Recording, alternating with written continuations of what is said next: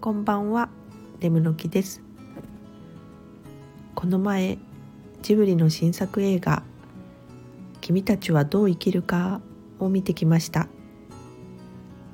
事前情報が全く入ってない状態での鑑賞でした。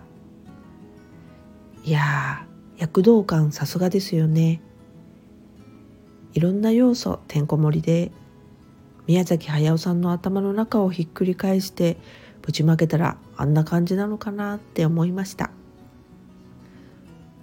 もう一度見たいかっていうと価値観変わってるであろう。10年後くらいにまた見たいかな。でも食べ物の描写はやっぱり美味しそうでそこはまた見たいですね。